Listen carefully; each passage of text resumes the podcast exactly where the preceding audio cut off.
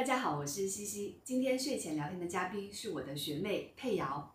一句话说佩瑶的故事：北大口腔医学院毕业两年，口腔临床工作六年，帮五千到六千个人治疗过口腔。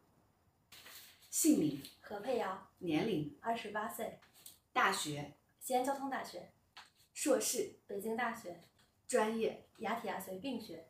工作经历：大五开始在西安交通大学口腔医院完成临床实习，硕士三年在北京大学口腔医院临床实习，毕业后在北京私立诊所工作至今从业年限，六年，主要治疗方向，牙和根管治疗，做过最贵的口腔治疗。齿的矫正两万多。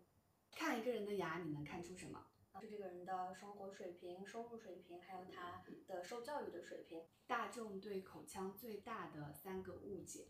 口腔只看牙齿，洗牙会把牙缝变大，拔牙能瘦脸。口腔问题有可能造成什么严重的疾病吗？牙周炎可能是很多全身性的疾病的一个很大的危险因素，比如说像心肌梗死、动脉粥样硬化，然后包括早产。因为它牙周炎里面有细菌，然后就对这些细菌可能会就造成这啊些情况的嗯出现。对国内牙周炎患者的占比是多少？呃，二零一八年最新的流行病学调查的数据，在三十五到四十四岁这个年龄段的中国人，有百分之九十的人都有牙周炎。所以很有可能你也有牙周炎，我也有牙周炎。对，是的。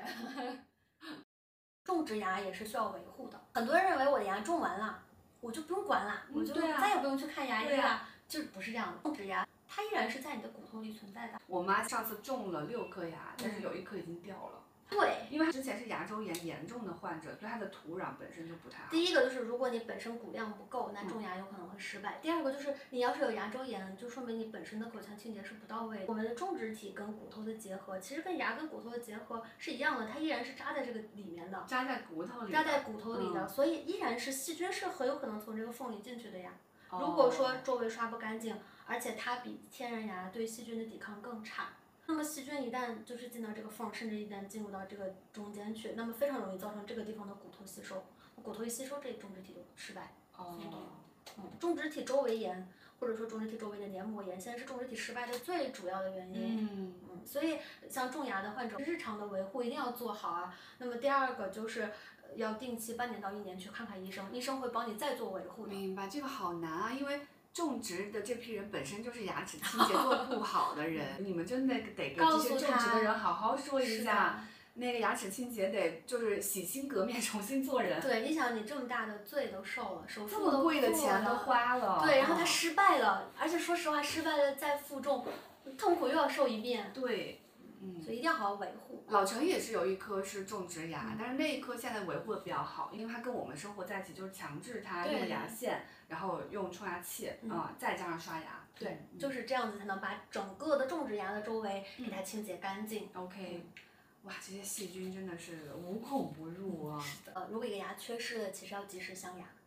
嗯哦就很多人会认为说我这牙缺了就缺了，对，你这是很多人在问，就是他有一颗什么大牙没了，然后嗯，他就在问他到底要不要保这颗牙补上。如果一个位置常年缺牙，嗯那两边的牙呢会逐渐在咬合力的作用下往嗯这个缺隙侧倾斜。因为你每次咬合的时候都是在互相作用。对，是的，大家互相所以会有一个依靠的。你这里缺了，它不就往中间？对，是的，然后包括上下的牙也是正常你咬，其实都是互相对抗的。如果你有一颗去了，那么你一排牙齿可能都松动。有可能呃不会松动，但可能会有一些位置的改变。哦松不松还是取决于牙周围的骨头 OK，量够不够。OK，嗯它可能会倾斜，到时候可能你想象中的空间去镶了。因为看老一辈他们总是镶金牙、银牙，那个是好的吗？呃，没有损害，只能哦说，嗯因为当时全瓷的冠，它的加工技术没那么成熟，嗯嗯嗯它也很贵，那嗯大家就做便宜一点的金银的原来。金牙、银牙是更便宜的。但现在来说，金牙和银牙会更贵。我还以为当时是老一辈就是想向别人告诉说我家很有钱，所以我镶了金。正畸最老可以多少岁？正畸？正畸没有最老的年龄，只要你六有六十岁可以正畸吗？，可以的。我爸爸现在五十五，嗯，我马上就让我爸爸去正畸了。哦嗯，，因为正畸就说牙齿的排列不齐，包括你咬合的很多问题，其实是会影响你的牙周，包括整个颌骨的一个健康的。如果你整个牙周能够维持一个很好健康的水平，牙齿也能够刷得很干净的话，你又有相应的要正畸的问题的话，嗯多大你都可以做的。哦，你刚才加了很多定语和前提条件，所以我可以理解为，如果你此时此刻有牙周炎，正畸先别想。对，一定要牙周炎控制好的时候才可以正畸。也就是你的牙骨是很稳定的时候对是的才能去正畸。很多人问的问题就是嗯正畸会不会让牙齿老了之后松动？不会，正畸的原理其实是你看，我让这个牙移动，牙根会在骨头里移动。那么这个牙槽骨有一个非常好的特性，就是牙槽骨受压力的这个侧它会吸收，受拉力侧的时候它会增生。所以这也就说明，其实是你的牙在骨头里面移动的，是一个骨头的改建。其实哇牙哦，好神奇啊！牙骨是可以自己改变改变形态的，对人体好神奇啊！是的，正常的正畸其实你的牙根不会有影响，因为它不是靠牙在动，骨头的改建的这个能力。每个人都有，嗯只是确实说成年人这个骨头的改建能力没有年轻人好，没有未成年人好。嗯所以我们说成年人正畸一般的周期会比未成年人要长。我的正畸历程是这样子的，嗯我事实上确实是在黄金正畸年龄十一岁正畸了一次，啊，然后正畸完了之后，保持器我没有怎么戴，然后很快就反弹了，因为我这个叫什么深覆盖嘛，什么。对你有点深覆盖，嗯是的，然后我之前的龅牙是非常严重的，啊我当时主要是去解决龅牙的问题，因为我龅牙是龅到嘴巴根本关不住的。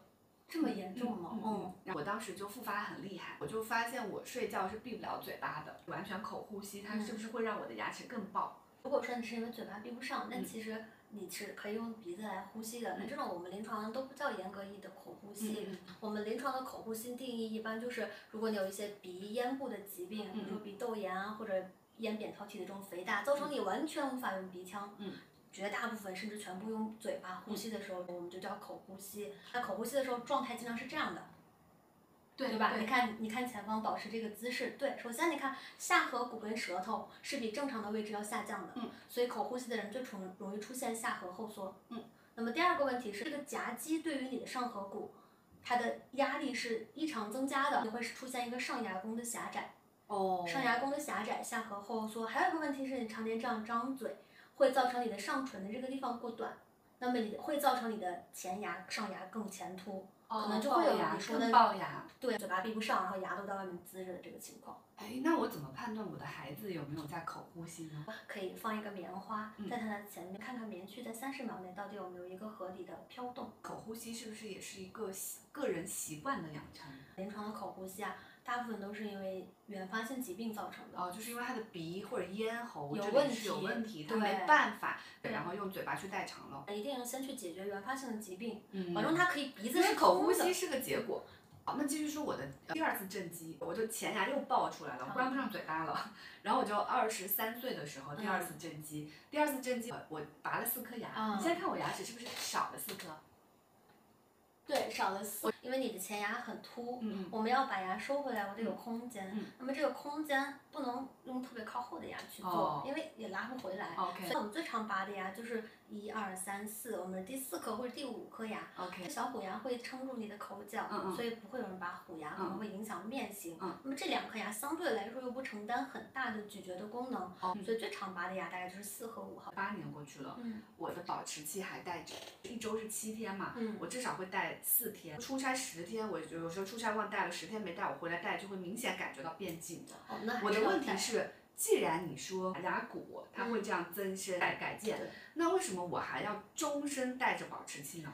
我们的咬合，这个包括牙齿的位置，它不光是牙齿的排列决定。嗯你看你每咬一下，你的关节、肌肉，嗯包括颌骨的位置，其实都有利于你这个牙齿的稳定。嗯所以为什么说成年人正畸很有可能要终身保持，是因为你的骨的形态，包括你的关节的位置，它已经稳定了。哦，你只是纯单纯的改变牙齿的位置，嗯那么这些肌肉的作用、关节的作用，它很有可能会使你的牙倾向于往以前的位置去复发。我可以这么理解，嗯如果你是在十八岁以后，是吗？是十八岁吗？十二、十三岁以后，呃，如果你是在十三岁以后进行的正畸，那么请注意，你要做好一辈子戴保持器的准备。有可能，嗯对，拔牙不能瘦脸。好多人说，哎，我拔完牙是不是我的脸就小了？嗯嗯其实根本不可能。哦，嗯因为你的脸大脸小是你的这个骨头跟肌肉决定的，对是跟牙齿没有太大关系。你下颌角的宽度，包括你使劲咬的时候，你会嗯感觉到这个肥大的咬肌、嗯是它们俩去支撑的那个面下部的结构。那牙是在里面的，嗯你拔完之后，这骨头又没变，呃，如果你拔牙后觉得脸小了，很有可能是因为饿瘦的。我是刚才吃完饭又拿冲牙器冲了一下嘴巴吧，嗯我们两个 吃完饭过来的。我在想，它好像有一个好处是牙龈沟，它好像能冲到，对，是的，所以牙龈沟那个地方，其实我是牙线也弄不弄不了的。对在口腔里面，嗯，牙齿的两个前后表面是牙刷，然后左右的缝隙缝隙是牙线，后槽牙上面的沟沟，对牙龈沟就是一些不规则的结构是可以辅助用冲牙器。对对，对对对，这是他们三个配合。它有一个比较好的地方是，你看它的口是旋转出水的，哦也就是它的它的水流是这样出来的，所以它直接打到牙齿上的时候，就首先是没有痛感，啊，其次它的面积变大了，效率肯定会更对对高一点。，因为我之前用其他的冲牙器，嗯我后面就没用了，我有点受不了，那个水柱太强了，我就牙龈有点好疼就放弃。这个是他们的专利，啊这个旋转出水，这个摔到地上是摔不破的。哦，那直接。直接把这个摔到地上，这个是不破的一个材料，所以它是便携嘛哦。那真好。因为便携就是会摔，对，我之前的冲牙器就是摔坏的，一摔之后电机就坏掉了，然后我就用不了了。这里着地的时候是不会断的。讲一些大家在清洁牙齿或者平常做牙齿护理的时候一些常见的误区吧。有的人会觉得，就是我用牙线其实是把牙缝变大的，其实这是不可能的。哎，对，有一个用户提问说，牙线用处有那么大吗？牙签牙线会导致牙缝变大吗？但我感觉我用完牙线，牙缝确实变大了呀。牙签是有可能的，因为牙签的尖端，如果你不停的去戳牙龈的话，它会对牙龈有损伤，哎，对，今天在你讲的所有的清洁工具里面没有涉及到牙签哎。不能用，不能用，哦牙签是不能用的，可是牙签是一个每个家庭都会有的，老一辈每个人都在用的东西。扔掉，换成牙线，因为牙签它本身是一个尖端的东西，嗯它很有可能会杵伤牙龈，而且牙牙签其实并不能去掉牙菌斑。，对，它没有功能。其实牙签的那个功能，你完全用冲牙器就够了。对，是的。你牙签在那踢半天，冲牙器一一下就所有残渣出来了。如果你用牙签使劲戳的话，你牙缝一定会大。但但是牙线不会，因为标准的正常的牙线，它的宽度一定是在零点一五毫米以下的。嗯正常牙缝的宽度是多少？正常牙缝应该至少在零点二、零点三毫米。牙牙线它本身的标准就是比牙缝要细一点。对，是的。啊像牙签的功能，也就是食物残渣那些，赶快换成冲牙器，因为冲牙器完全不会影，就伤害你的牙龈，但是食物残渣很快的就冲出来了。对，嗯所以牙签没有任何的使用场景和意义的。还有人问说，牙缝很紧，可以用牙线吗？可以啊，啊，因牙为牙缝再紧，其实都会比牙线要更粗一些。是的，牙缝很紧，就是要用牙线，不然你牙刷根本伸不进去。嚼槟榔的危害非常非常非常大。有一个人问说，嗯爸爸喜欢嚼槟榔，上次体检已经口腔纤维化了，请问这个很严重吗？因为爸爸拒绝配合，再次去医院复查。槟榔现在已经被世界卫生组织列为一级致癌物了，哦，跟烟一样。它比烟对于癌症的因果关系更直接。哇塞。十个口腔癌，九个嚼槟榔，哦哦。它的致癌率是非常高的。槟榔里面有槟榔碱的成分是致癌的，嗯并且它很硬，它会对你的黏膜造成额外的这些摩擦的损伤。那么你的癌变的第一步就是口腔纤维化，就是他爸爸的这个疾病，你会感觉到你的黏膜像条索一样一样。再往后就是张不开嘴，因为你的黏膜变硬了。那么再往后呢，会得白斑，就是一个癌前的病变。那么再往后就是口腔癌。印度人因为也很爱嚼槟榔，那么有一个在印度十五年的随访证明，呃，口腔纤维化的恶变率大概是百分之四点四点五左右。也就是，如果你有口腔纤维化，像这位同呃朋友的爸爸，那么你现在患癌的概率是百分之四点多了。至少是百分之四点五。哦对，那么你这个时候如果还在嚼槟榔，那就没办法。口腔的癌症大部分都是鳞癌，嗯就是恶化程度比较高的那种癌症。嗯那一旦你这个地方出现了肿瘤和癌变的话，我只能把癌变组织切掉，就相当于切脸，嗯所以会很影响生活质量，包括个人的外貌。嗯。所以不要吃槟榔。这个根本就不要吃。这个东西在菲律宾它是毒品，嗯它已经被列为毒品了。它跟烟草一样，它有利润市场，没有办法完全禁止，但是只能大家自己不去交。大家把这条视频转给你家里的，尤其叔叔、什么爸爸、什么家里的男性长辈，因为我在湖南嘛，湖南嚼的挺厉害的。湖南是全国的槟榔大省，湖南的湘雅市口腔医院是全国口腔癌外科技术数一数二的医院。哦，做的做的多。嗯。那台湾省是不是还有很多是？台湾、海南都是。哦。我在湖南那边嗯有很多人的说法是他要戒烟，他开始嚼槟榔。槟榔也会上瘾，槟榔里的槟榔碱它有很强的成瘾性，嗯所以戒槟榔也很难。就跟毒品一样，这东西不要碰。我们再念一个用户的提问啊，听说根管治疗能管十年，那能不能让它坏了直接种牙呀？谁说根管治疗只能管十年？这是对所有牙体牙髓大夫的一个污蔑。我们有严格的成功率，根管治疗的一年成功率是百分之九十八，五年的成功率是百分之九十二，十年的成功率是百分之八十六。成功率整体来说还是挺可观的。嗯，所以我没有说一个牙。就是就把它拔掉，也就是说你现在做了根管十年之后，你这颗牙还是好的的概率是百分之八十六。是的，牙体牙髓的专科大夫是比非专科的大夫的成功率要更高的，嗯所以我的成功率应该会高于百分之八十六。专科大夫的意思就是你是牙体牙髓这个专业毕业的。是的，是的，我对这个专业有更。更多的病例积累，有更强大的理论支持。给你做根管治疗的医生，或者说给你洗牙的医生，是不是有很多其实是专科生？是因为好像口腔是唯一一个专科生可以大量流向市场的行业。对于临床来说是这样的。口腔这个市场其实每年正规的本科、硕士、博士的毕业生，它的量非常有限。大概多少？我本科毕业，我们这一级口腔的本科、硕士加起来只有四十个人。嗯，四十个人。但是据我所知，专科学校它一级至少有一千多个，一定是很多专科毕业生去把这个市场去填满的。那本科和硕士的毕业生，因为我感觉，呃，医生嘛，最终还是个匠人，对吧？是个手上的活儿。那它的好在哪儿呢？如果我只会操作，嗯。那我只是说你只是一个很好的牙匠，嗯，但如果你想成为一个很好的牙医，你才能够在遇到更多问题的时候想到我怎么样做一个最有利于病人的选择。比如说这个牙到底能不能保留，我就会从这个牙的到底的整体的状况去考虑。这是用户提问啊，请问根管治疗后细菌等容易进入大脑？更容易老年痴呆吗？首先，如果你做了根管治疗，这些细菌其实已经被清掉了，所以根本不存在进入大脑的这个说法。其次，据我所知，老年痴呆不是一个细菌感染性的疾病，它本身是一个神经元受损造成的，它本身跟细菌感染就毫无关系，是纯谬论。我们去到一家口腔诊所的时候，口腔诊所可以帮助我们做的。大概的所有的项目，你来，我给你进行检查。嗯，那么检查完，如果你没有问题，那我可以给你进行涂氟的保护，或者是进行一些窝沟封闭的预防。嗯，然后呢，洗牙。如果这些细菌在牙根上面，那我们可能会做一些更深层的牙周的刮治。牙周抓刮治，我经常看到那种就是解压视频，就是你看上去是好的，对吧？但是你只要把那个钩子伸到牙龈里面刮刮刮，就能刮出很多很多的细菌。经常用刷牙器一个好处是它至少能够把里面东西稍微冲出来一点点。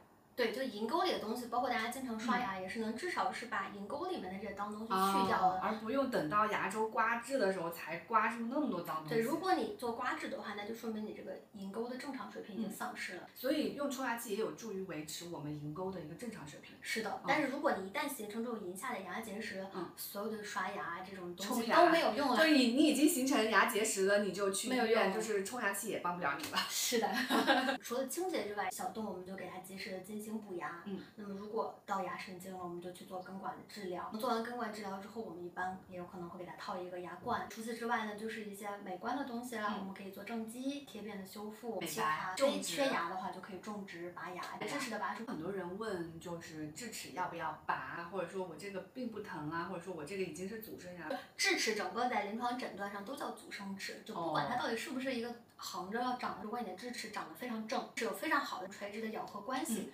智而且你。很很能很好的刷牙，智齿没有坏，嗯那这种情况呢是可以不拔的，呃，概率很很小吧？是的，其他的情况一般，尤其是这种倾斜的，一定要拔掉，它很有可能会顶到前面的牙。有些人他智齿没长出来呢，只是垂直的很低的没长出来，还是它横着长，这样它一辈子也长不出来。那如果是这种呢，可以不着急，等它长出来再拔。如果是横着长的这种，那它长不出来，它会影响前面的牙的，建议尽早拔掉。那那个拔是把那个牙龈挖开，牙龈要去掉，上面很有可能还有一层薄薄的骨在覆盖，然后可能这层骨也要去掉。拔一个智齿的，就这个呃钱的范围，正着长的这个牙，那可能就几百块钱就可以搞定。那如果横着长，可能就得上千了。反正是北京就这个价格。嗯，呃，刚才其实说了牙齿很多很容易坏。我我看那些就是骸骨，当我们去博物馆看的时候，你又发现那些人的牙齿还在，他他他又好像很坚硬。我们以莫氏硬度表为例啊，它是一个评估硬度的一个指标，就是牙齿最外面那层，我们说两毫米的牙釉质，它真的很硬。那么金刚石是自然界最硬的，它的莫氏硬度有十级，那么牙釉质的硬度有七级。它是高于不锈钢的，我们不锈钢盆也只有五点五级。哇，我们的牙齿比不锈钢还硬你的牙齿大概硬度跟水晶一样，哦，所以它很硬，它能够帮助你咀嚼掉所有的食物。但是它微观上来说是一个晶体的结构，哦那么这就很容易脱矿，对跟酸就它发生酸反应。反应，微观上来说还是很容易被破坏掉的。。有人说想问为什么明明没咋吃糖还是会蛀牙？因为糖的其实多种多样嘛，你吃饭也是。嗯牙釉质不好，后期该如何补救？那你就只能比别人更好的刷牙，嗯，然后去定期的去找牙医涂氟。明白。牙刷、牙线、冲牙器，真 是搞起来。治疗过最严重的口腔疾病，有一个患者，他大概二十九岁，来的时候二十八颗牙全口就只剩十四颗，并且剩下的牙都特别松了，对牙周围的骨头其实已经都吸收的基本上没有了，也没有办法保留这些牙，就只能全口去拔牙，然后进行全口的种植了。全口种植大概多少钱？是在集采前大概得二三十万，可能现在你去问他的爸爸、他的爷爷，其实也有这种年纪轻轻就缺失所有牙的情况。一般来说，就是这么严重的牙周的问题。跟家族遗传有很大的关系，这种人就只能说比别人更用力的去做护理，更用力、更用心的去看牙医。还有一个人说，他有一颗牙齿一晃就松，这个时候有可能是什么症状？他有一颗牙开始出现松动，嗯绝大概率在中国人身上都是你的牙周炎。嗯，哦，还是因为这个牙周围的骨头呃被吸收了一部分。如果你其他牙都特别好，只有一颗牙有个明显的松动的症状，有可能是它长期的遭受一个异常的咬合创伤。大家还是去看看医生，通过调调整咬合的方式给它解除这个创伤。那你在牙科诊所还有接待过什么奇葩的案例吗？我师姐有一个病人，跟他的老婆上网去买了那种瘦脸的绷带，说是可以瘦脸。我查一下瘦脸绷带，有哎，真的有，我靠，就这种很夸张，还一千多人付款，我的妈呀！天哪，还有这种去日本代购的，太离谱了，这个就跟那个束腰带一样，还是这个大牌在卖，我看。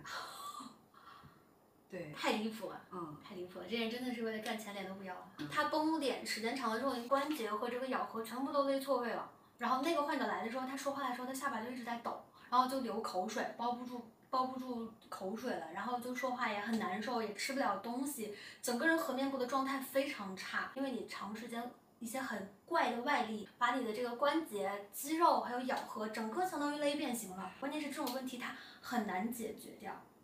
因为人体是一个非常精妙的结构，重建它远比摧毁它难得多。所以我的脸长这么大是有原因的，对就是我的下颌骨这样子是有原因的，天生发育肌肉它长这么大是有原因的，它都是为了我们能够更好的咀嚼、咬合、讲话。那个瘦脸绷带它是完全就是用一个外力咔就上来了，对，压在脸上，所以哦根本不知道那个力量在里面会导致你的关节各种微观发生什么样的问题。有有人也问了这么一个问题，叫颞下颌关节紊乱、弹响十多年，应该怎么办？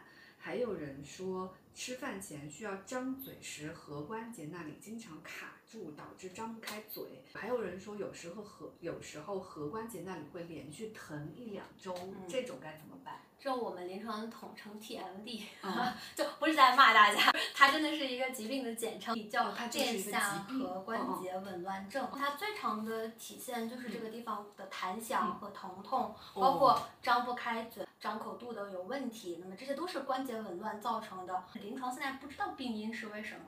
目前临床最建议可能还是保守治疗，大家要保护关节。就一般来说，打哈欠的时候嘴不要张太大，打哈欠的时候大家会可以用舌头顶住上颚，嗯，这样子就可以遏制你打哈欠的时候嘴张特别大。哦不要经常做一些大张口的做嗯工嗯动作，不要去吃特别硬的东西。我们聊一下不同年代的人他的牙齿治疗的不同的侧重吧。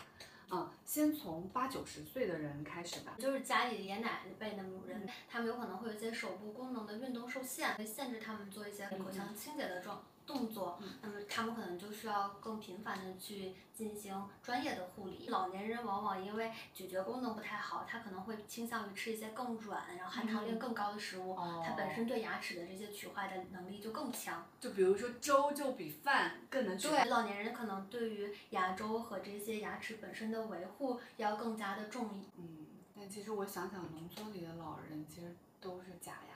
我在农村看那种假牙都是能够拆下来的，啊，对，它已经没牙了，活动假牙。那个活动假牙的咀嚼能力，事实上是不是很差？嗯，活动假牙大概能恢复正常牙咬合效率的百分之六十五。种植哪怕集采之后，它毕竟成本在那里摆着，它不可能活动假牙便宜。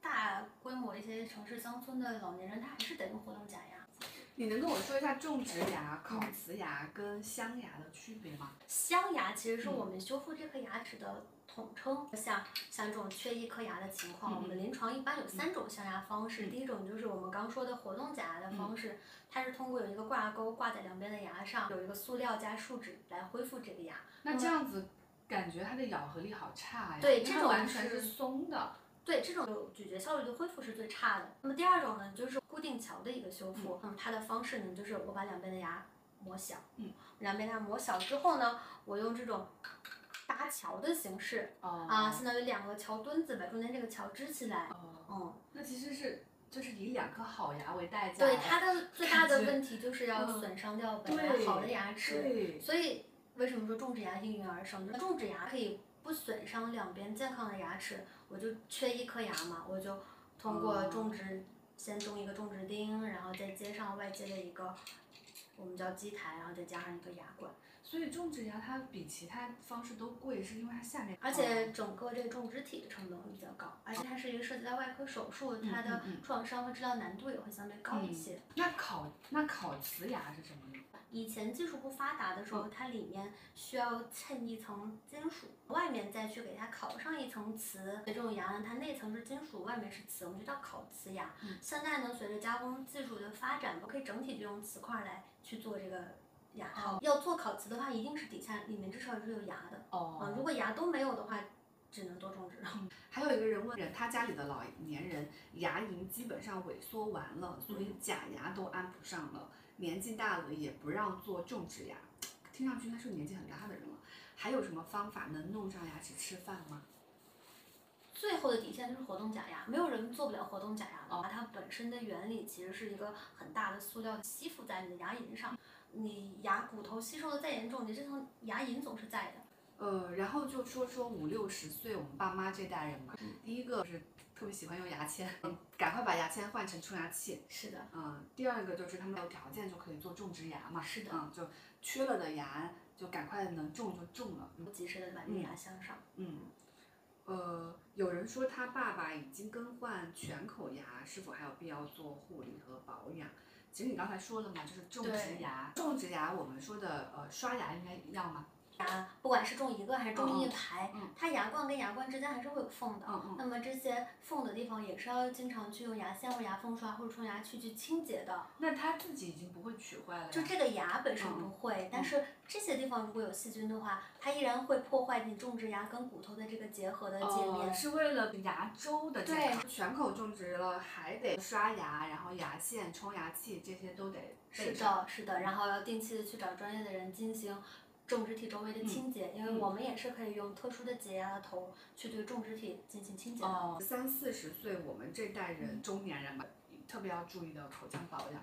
三十五到四十四，牙周炎开始出现问题，但是你还不至于牙齿松动脱落的时候，这个时候就希望大家一定要加强对牙周的一个注意。嗯，你说有没有希望在我们这代人，就是牙周的患病率大大降低啊？对，其实我以为大家口腔卫生的健康状况会提高，但是一八年的流调显示还是不是很乐观。年轻人呢，咱们说十几岁、二十几岁这种，第一个含糖饮料，包括含糖食物的摄入的量一定要控制，尤其小朋友他每天一瓶碳酸饮料，对牙的损伤。是非常大的。第二个，青春期有一个专门的疾病叫青春期龈炎，本身牙龈其实是性激素的一个靶向器官。就是我毛发长的时候，牙龈也会长出来。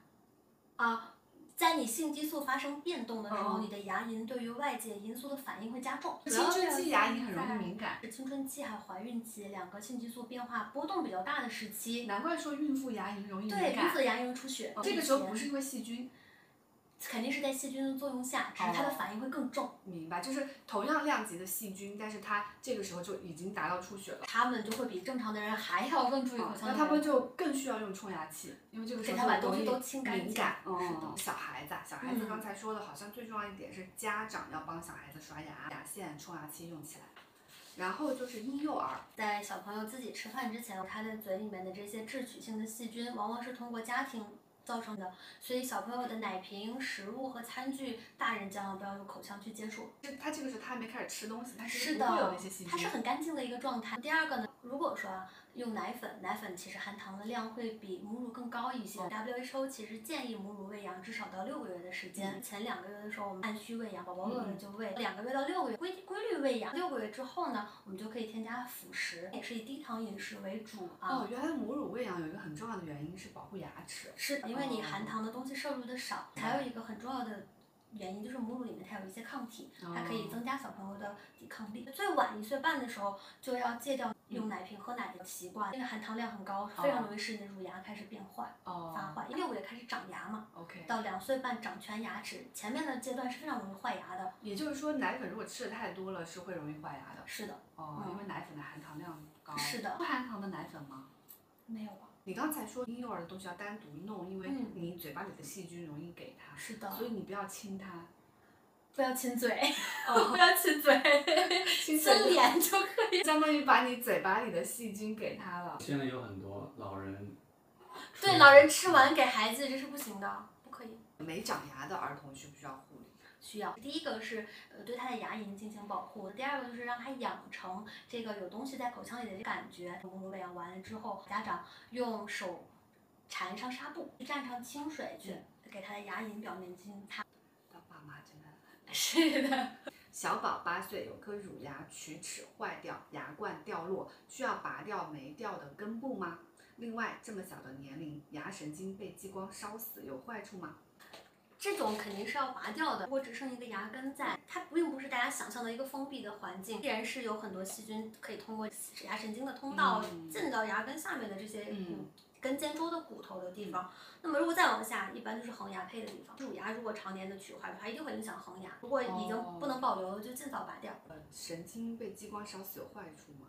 我们根本不会用激光去烧牙 神经。我想知道，就是一颗牙齿是如何衰老的，因为呃，所有的器官其实都会衰老嘛。我其实上次知道头皮也是会衰老的，嗯毛囊也是会衰老的，头发也是会衰老的，包括眼睛也是会衰老的，它的眼轴慢慢变长，对是的就是老花眼。牙齿应该也会衰老吧？是的。牙齿是怎么衰老的？你最外面这层牙釉质随着你的磨耗嗯，它会变得越来越薄。如果这层牙釉质磨损比较重的话，可能嗯会有一些冷热的敏感。冷热的敏感是一种 衰老的表现。对，真的是。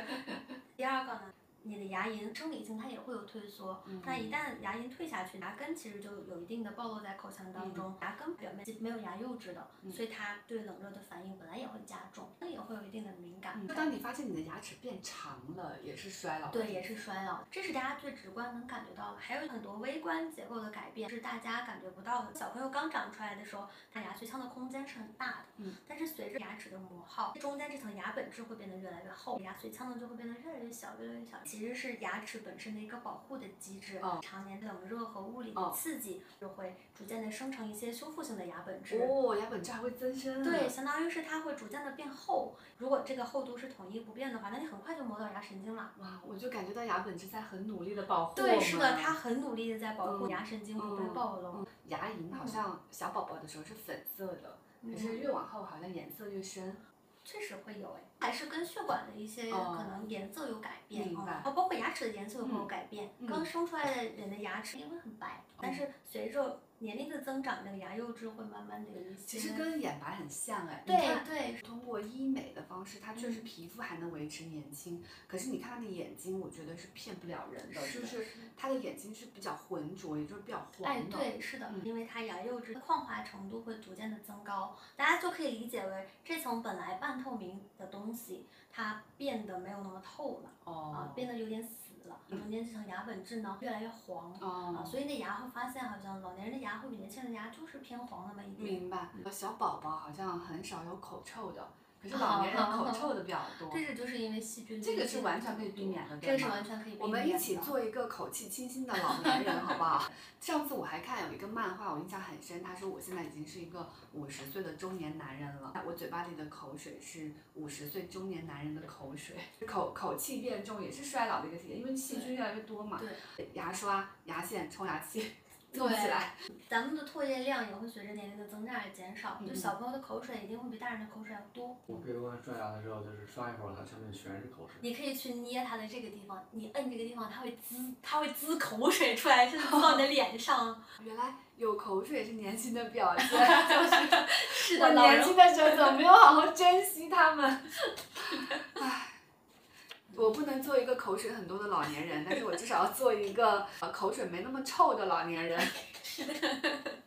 讲一下刷牙的频率，一般建议一天两次，嗯嗯，早晚早上晚上各一次。中间就拿刷牙器就够了。对，其实有的时候你掌握不了刷这个次数，你可能刷的越多，把你的牙磨损的越快。哦，对对对对对。还有一个问题问的很多，就是早上是先吃早饭还是先刷牙？先漱口，嗯再吃饭，最后刷牙。晨起的时候，你的唾液的流速一晚上会减慢，细菌会有一些食物残渣的堆积，所以你早上起来会有一些一过性的口臭。那这个时候漱口是可以解决掉的。我之前经常早上不刷牙，晚上刷牙，是因为我一天吃了那么多东西。嗯，但是我早上我就觉得我嘴巴是干净的。不，其实晚上其实是细菌滋生最快的。以前有患者问我说，如果我只刷一次牙，嗯，我是早上刷。哦哦，因为你一晚上细菌的积累其实是非常多的。第一个先漱口，把这些大面积的食物残渣先漱掉，嗯然后你就吃饭。吃完饭呢之后再刷牙。如果你饭前刷了，你吃完饭它又有很多的食物残渣和牙菌、牙菌斑开始既然你都在家里，那你还不如就先把早饭吃了再刷牙。呃，讲一下上班族应该配的一些洁牙的工具吧。如果你吃完饭来不及的话，你去单位可以用冲牙器把嗯牙上的这些食物残渣给它便携的这种，对它很好嗯带，就给它清洁干净。然后中午吃完饭也是冲牙器比较好用一些，哦给它就哦哦冲干净。晚上如果你回家的话，你可以饭后之后就刷牙，刷完牙去用牙线。哦，那其实很简单，在办公室就备一个冲牙器就够了。冲牙器、牙线、牙刷，然后漱口水这些的使用顺序是什么样？首先漱口水可能不是一个完全必须的场景，你在做那三样的时候，你可以不用漱口水。哦哦啊，所以漱口水这个随便你爱什么时候用都可以。那么剩下三样，我比较建议，首先先用冲牙器，哦然后再用牙线，最后再用牙刷。牙线要在牙刷之前啊，对冲牙器要在最前面啊。是的，因为冲牙器能够把一些大块的食物残渣，还有一些能冲掉的细菌先给它冲掉。哦。那么剩下来就是冲不掉的。那冲不掉的呢，我们就首先先去清洁牙缝里面的东西，因为你如果先刷牙，你再用牙线，你牙面上还是很有可能会附着一些你从侧面剔出来的哎，的真的耶。对。所以我建议先用牙线。如果你已经把侧面都清干净了，然后你再去用牙刷。哦，好有道理。有有一个用户提问说，刷牙需要刷到牙龈吗？我听妈妈说，牙龈也有很多细菌需要清洗。刷牙是不需要刷到顶下的这一部分的牙龈，这它不会有很明显的细菌附。妈妈应该指的是牙龈沟的部分。有可能有人真的以为这里刷牙龈啊对，不要对牙龈造成过大的外力。如果你嗯刷牙方式不对，就使劲去刷牙龈的话，也是会造成牙龈退缩的，嗯呃，一个异常的萎缩。哦，不要去自己就刷牙龈这里哦，对就是我不要使劲们说的牙，我们说的刷牙、冲牙都说的是牙龈沟。呃，还有人问，嗯，洗牙会导致牙齿敏感吗？洗牙之后一周内大概会牙齿敏感，但为什么但它不是洗牙造成的，因为你本身。牙龈是有退缩的，那么牙根暴露在这个口腔内的环境的，嗯但是因为你上面细菌太多了，相当于牙结石糊在你的牙根上，隔绝了冷热的对牙根刺激。嗯但如果我洗牙把这些东西洗掉之后，你的牙根正常的牙根露出来了之后，那它或多或少对冷热感就是牙根外面没有牙釉质了，它会更黄一些。我现在看还是会觉得有点恶心，包括它这个 牙结石没有完全洗掉，对挂在这里。那你们天天去操作，你们现在还会觉得恶心吗？不会，但是我洗过的那种牙结石特别特别重，就是整个牙齿都被这牙结石盖住的，还是会有点恶心，因为它确实会有点味道。他是个多大的人啊？那个人只有三十多岁，而且他是 top two 学校的教授。因为他吸烟吗？他不吸烟，我但我感觉他不刷牙。虽然他告诉我他刷牙，但是我感觉你正常刷牙都不会刷成这样，也可能是根本没有有效的刷过。牙周炎、牙龈萎缩的话，最好是用这种就是软毛的牙刷对嘛。那牙膏呢？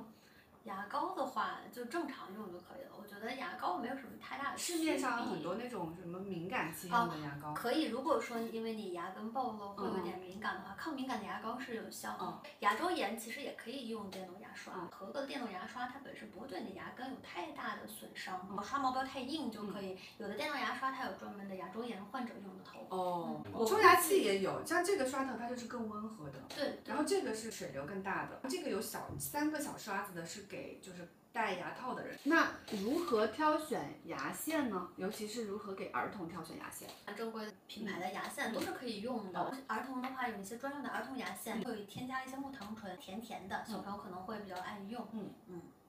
而且它好像更小，因为小孩子的口腔更小，对它做的更小，对然后是都是圆角的。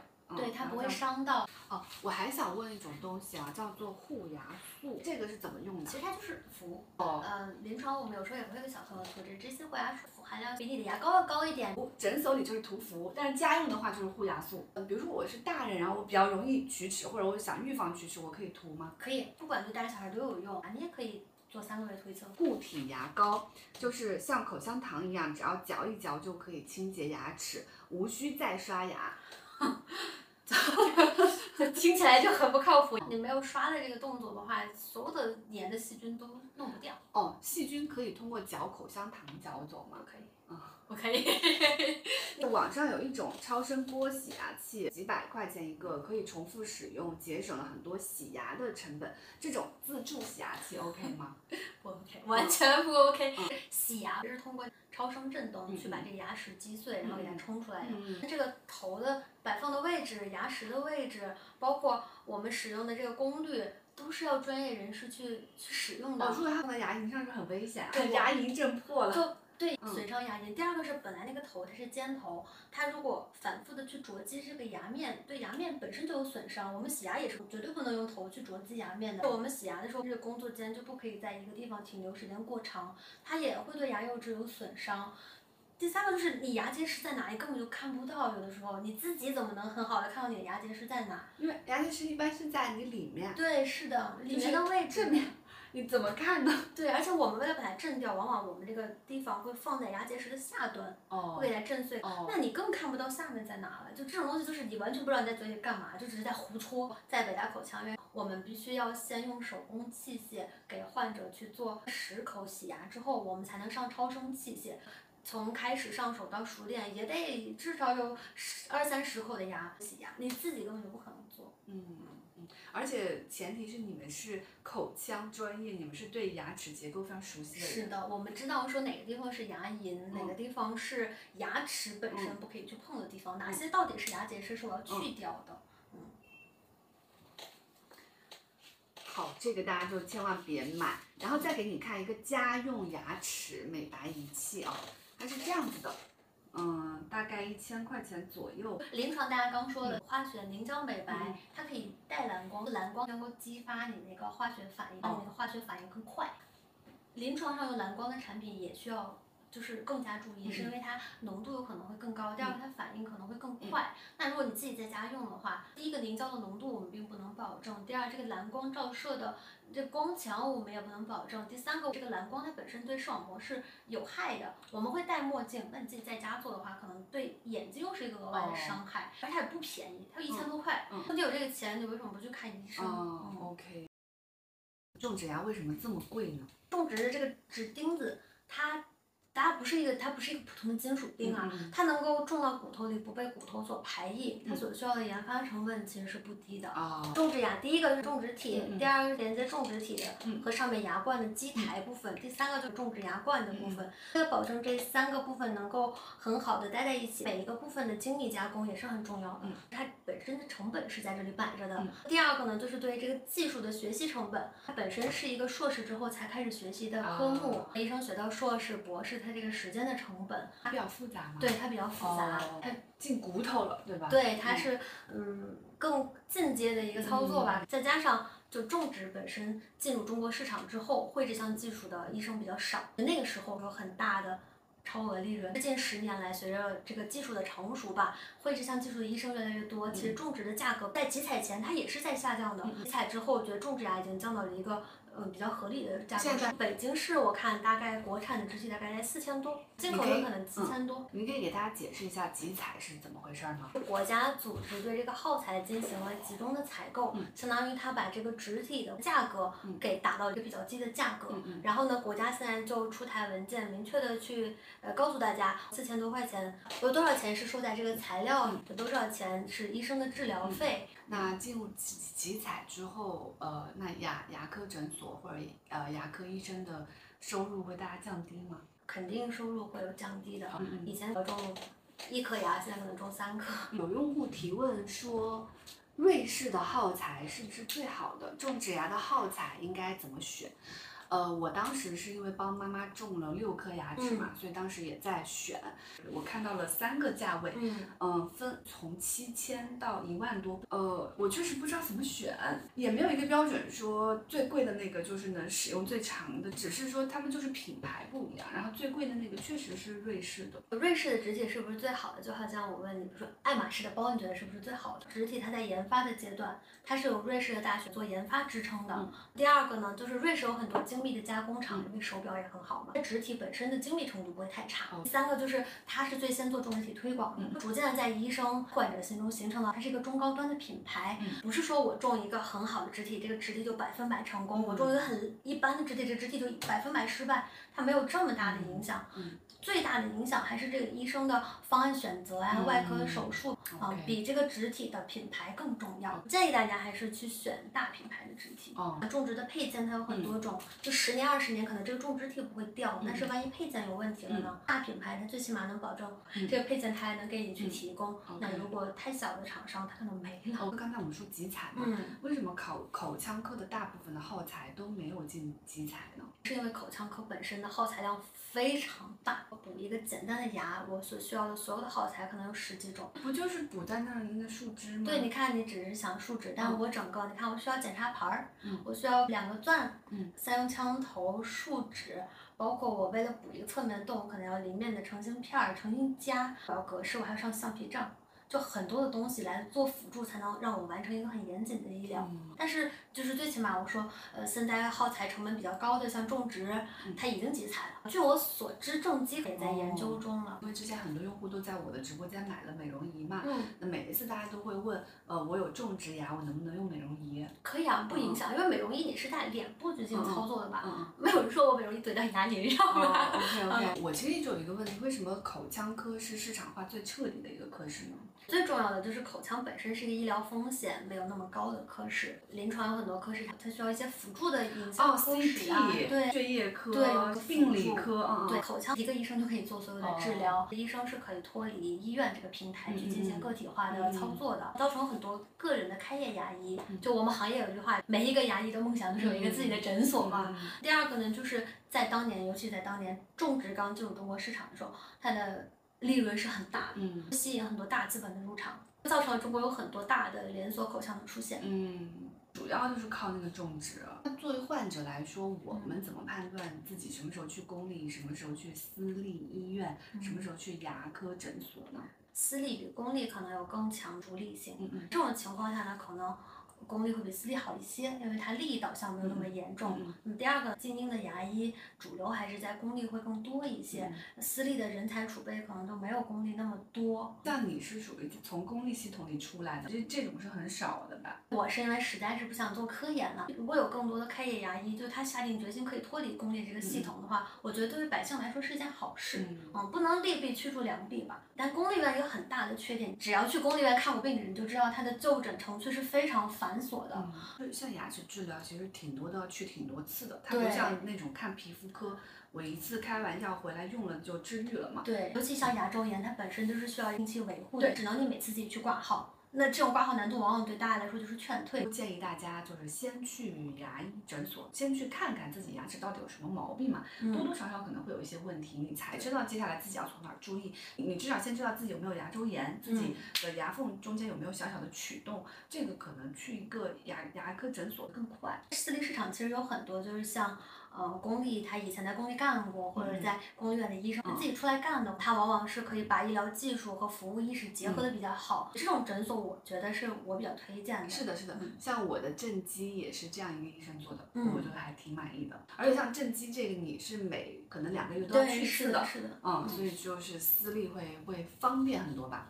那为什么在很多项目上，比如说种植牙，其实私立还更便宜呢？私立诊所，它可以通过一定的利润的下降来吸引更多的哦患者。大家会发现有价格优势的项目是那些利润空间本身比较大的项目，嗯像种植和正畸对这种。我就认为说，呃，市场上现在有非常多超低价，嗯就这种是我觉得大家一定要小心和警惕的。比如说两百九十九种一颗牙。医疗第一个耗材的成本它在，第二个，如果你要在市面上聘一个合格的医生，他的人工成本也不会很低。第三个，我要完成一个我严谨的治疗，我有些耗材是必须的，超低价的医疗，它肯定是把成本去削减了。嗯，全国口腔哪家医院最强？看口腔的话，要不要在一种医院的排名？反正不是华西口腔院第一，就是北大口腔院第一。没有协和的事儿是吧？协和口腔，嗯，排不到前四。协和临床非常强，但是口腔在临床是两个专业方向嘛。啊，要看排行榜的，我理解是因为你有非常大的疑难杂症，像刚才你说的那个就已经瘦脸绷带就紊乱流口水那一种，可能就得去上面这一种。对。或者是啊，比如说这里长肿瘤。对。或者是一些别的地方说，哎，你这个很难，我治不了，那你就去专科院去求助，因为一般你挂不上腔专科医院。它解决的大家都不知道的，它还在解决的问题啊。其实就是口腔，我们不光是牙和这种大家讲的口唇旁边的，其实我们是管整个头颈和面部、胸锁、乳刺肌以上这些部分，全部都是包括大家。不太常知道的，就颌面部的肿瘤，包括你如果脸这个地方骨折了，被一个马咬烂了，你的嘴唇缝嘴唇的事情，也是外科在干。兔唇也是。唇腭裂也是口腔的一个治疗的内容，包括关节。不同的医院它可能有不同的擅长，就比如说你如果口腔癌的话，那湘雅医院的手术水平其实是很好的。上海九院它对于颌面部的肿瘤和创伤，它也做得很好。北大口腔擅长的是什么？北大口腔什么都擅长。再跟大家说一下这个挂号的逻辑吧。比如说我口腔溃疡了，我应该去挂什么号？啊，牙疼啊，包括牙有洞，那就挂牙体牙髓病科。嗯。如果是牙周围牙龈的问题呀，就挂牙周科。如果是十六岁以下的小朋友，挂儿牙科。嗯。我们还有预防科可以挂，它其实跟牙体啊这些并列。这是口腔内科的部分。那么口腔外科就比如说你要拔牙，有专门的牙槽外科。颌面部的肿瘤啊、外伤呀这种，我们有专门的颌面外科。如果你是黏膜的问题，那么有专门的黏膜科哦，还有专门的黏膜科。然后你要是种植的话，我们现在有种植科，还有修复科。如果你要正畸的，还有正畸科。哦，那像口腔溃疡有什么好的？口腔溃疡。呃，口腔溃疡的专业学名叫复发性阿夫他溃疡，它的定义就叫复发性，所以它也没有好的办法。但是呢，它好就好在它是有自限性的，它一般七到十天就好了，就像感冒一样，你熬一熬它就好了。临床上所有的治溃疡的办法就是让你别那么疼。嗯，有很多人问高中生或者大学生，他们也面临选专业，首先你会推荐别人成为口腔科医生吗？这门技能最起码能导致我。有工作，如果我想发展科研，那我可以留在公立医院去做科研；如果我想做技术，我可以去私立医院去做技术。嗯嗯，其实我觉得职业发展也还可以。因为它的需求是越来越大的。今天录这个视频会让我觉得口腔这个需求确实存在，对，只是说呢，百分之九十的人没有意识到。可市场很大，尤其对中国人来说，中国现在的人均的匹配牙医数还远远很低。但是大家是抱着要挣大钱的想法来，就不要入医疗这个行业。不管你是口腔还是临床，就你想要靠当一名医生来挣大钱，你一定不走合法路径。医生主要我觉得他的收入限制是在于你们是靠时间赚钱的。啊，对对吧？就是再厉害的医生，你一天能做的手术可能就三台。如果洗牙，最多也就十二三十几个。你们的 时间是有限的，你们的收入天花板是放在这里的。靠时间赚钱的人，永远你的天花板就是在这里。对，除非有一天你开始开医院，然后加上种植牙的占比什么百分之十，对，那那是个商业运作，那那不是医生嘛？它有一些明显的好处啊，牙医就是比如说它可以单干嘛，什么主治、副高这些，就不想爬那个楼梯了，随时可以出来单干。对，然后医患矛盾应该还好。对，因为它毕竟不涉及到生死嘛。现在口腔科热门吗？我毕业那年，全北医录分最高的专业就是北大口腔的八年制，今年。